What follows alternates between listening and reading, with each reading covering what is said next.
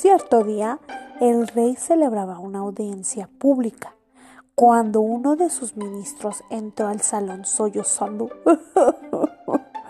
Se le acercó y le susurró al oído. Gran Harbasen ha muerto. Al escuchar esto el rey empezó a llorar y exclamó, Gran Harbasen ha muerto.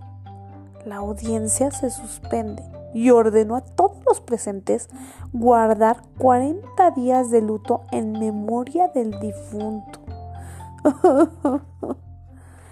Poco después, el rey entró a su harén sollozando. ¿Qué le sucede, Majestad?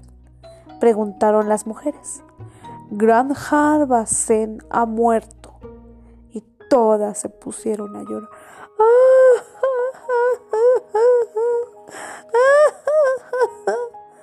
La última en llegar al harén, la más joven preguntó, ¿Por qué lloran? Grand Harba se ha muerto. Le contestaron. ¿Y quién era Grand Harbasen? No lo sé, contestaron las más viejas de las mujeres. Y corrieron a preguntarle al rey quién era ese gran Harbasen cuya muerte lamentaban todos. Este, este, el rey tampoco lo sabía entonces. Regresó al salón de la audiencia y le preguntó a su ministro. ¿Qué le contestó? No sé, Majestad, pero al ver al jefe de policía llorando por su muerte, me puse a llorar con él para acompañarlo en su dolor. Pues ahora mismo vas y te enteras de quién era ese gran Harbasen. ¡Corre, corre! Sí, sí, sí.